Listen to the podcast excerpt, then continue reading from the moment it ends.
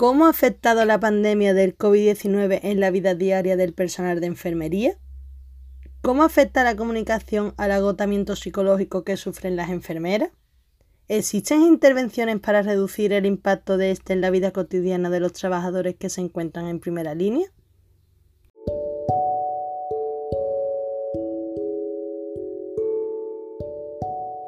¿Conoces cuáles han sido las consecuencias de la pandemia en las enfermeras? Durante la pandemia, la carga asistencial del personal sanitario ha aumentado continuamente, desde tener que doblar turnos hasta reducir o cancelar las vacaciones. Esto ha afectado a la vida diaria de las enfermeras, disminuyendo tanto la salud física como la psicológica. Una de las causas que más ha alterado la salud de las enfermeras ha sido el estrés, provocando a largo plazo el síndrome de agotamiento, según diversos estudios analizados, las enfermeras han padecido síntomas como alteración del sueño, lo cual provocaría que vayan sin descansar al siguiente turno y por tanto más susceptible al estrés por agotamiento, ansiedad y depresión, estrés postraumático debido a la lucha contra el coronavirus en primera persona y también a vivir los fallecimientos y el colapso del sistema sanitario, incapacidad para tomar decisiones e incluso síntomas somáticos, como pueden ser dolores intensos de cabeza, náuseas, dolores gastrointestinales, entre otros. ¿Crees que el sistema sanitario influye en el agotamiento psicológico que sufren las enfermeras? A lo largo de esta pandemia, el sistema sanitario ha influido negativamente sobre el agotamiento psicológico del personal sanitario, puesto que no estaba preparado y en muchas ocasiones las medidas llegaron tarde y de manera poco efectiva. Por ejemplo, muchas enfermeras tuvieron que protegerse con bolsas de basura o alargar las horas de uso recomendado de las mascarillas. Cuando se han entrevistado a enfermeras que han trabajado durante la pandemia de COVID-19, aseguran que durante los meses más problemáticos no sintieron el apoyo institucional del sistema sanitario, a pesar de que muchos estudios revelan que dicho apoyo es un factor protector esencial para evitar el agotamiento psicológico del personal sanitario. ¿Sabías cuáles son las principales causas de estrés en las enfermeras? El haber sido empujadas al campo de batalla sin ninguna preparación previa las hace vulnerables al estrés y la ansiedad. Cuando comenzaron los nuevos brotes, las enfermeras fueron empujadas a la vanguardia de la pandemia sin ninguna preparación y luchaban contra un enemigo invisible, mientras estaban en primera línea. Las directrices de control de infecciones cambiaban con frecuencia y esto no solo dio lugar a confusión, sino que también provocaron que las enfermeras experimentaran ansiedad y estrés debido a la disminución de la confianza cuando atienden a pacientes infectados. Otra de estas causas es el miedo a poder contagiar el virus de forma involuntaria, especialmente a su propia familia. Experimentaron muchos cambios en el trabajo y en el hogar debido al COVID-19 y su motivación disminuyó debido a que sus esfuerzos no fueron debidamente reconocidos, por lo que al no sentir el respeto que merecían, impulsan en ellas una baja moral, siendo entre otras de las causas de estrés tanto físico como psicológico.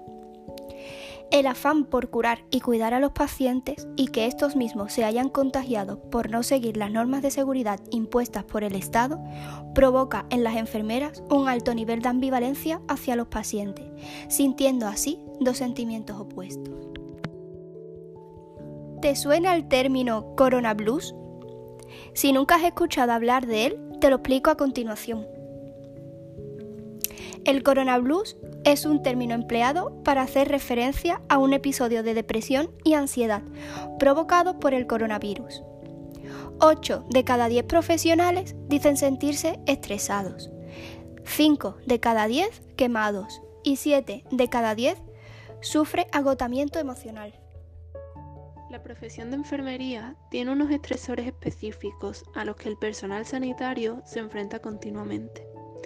El hecho de que las enfermeras posean unas buenas habilidades de comunicación conducen a aspectos muy positivos, ya que contribuye a que, se, sientan más seguras, más competentes y además fomenta las relaciones interpersonales tanto con los pacientes como con los compañeros.